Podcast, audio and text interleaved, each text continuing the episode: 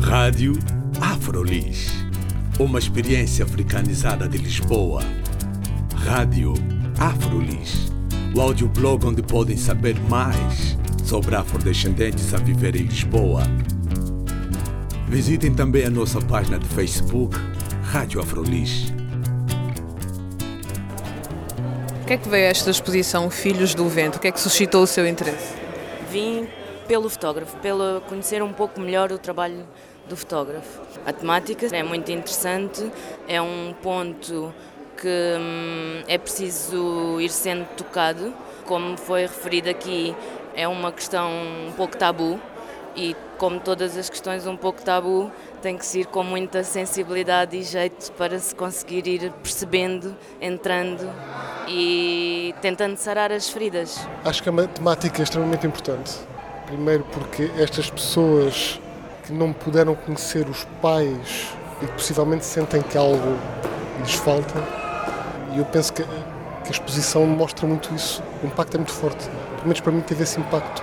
E esta dimensão da realidade, para mim, levanta-me questões que têm a ver com a, a situação que nós temos agora em Portugal também. Não só das pessoas que têm filhos que deixaram para trás e que nunca foram capazes de, de os assumir, mas também estas coisas das misturas étnicas que nunca ficam pacificadas e que é sempre tão duro de, de assistir. Estão de parabéns para já pelo projeto, pela atividade que tiveram na Guiné-Bissau. Espero é que de facto eles consigam ter o feedback destas situações todas. A exposição tem um objetivo que é óbvio, não é? Que é procurar colocar no centro da discussão um tema que é considerado tabu, não só aqui em Portugal, mas também nos lugares onde o mesmo se irradiou com a presença destes soldados. E em segundo lugar, é de todo salutar porque as próprias imagens, no meu ponto de vista, falam sobre muitas coisas que um discurso às vezes não passa, não é?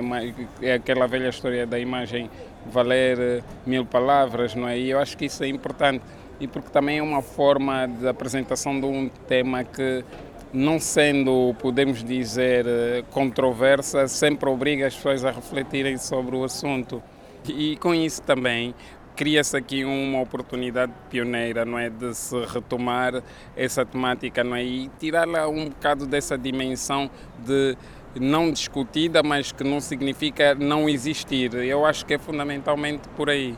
E por isso acho que as pessoas devem viver a exposição e refletirem sobre as palavras que estão nessas imagens.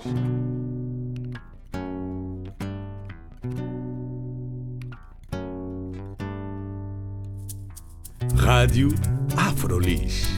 Uma experiência africanizada de Lisboa. Rádio Afrolis. O audioblog onde podem saber mais sobre afrodescendentes a viver em Lisboa. Visitem também a nossa página de Facebook, Rádio Afrolis.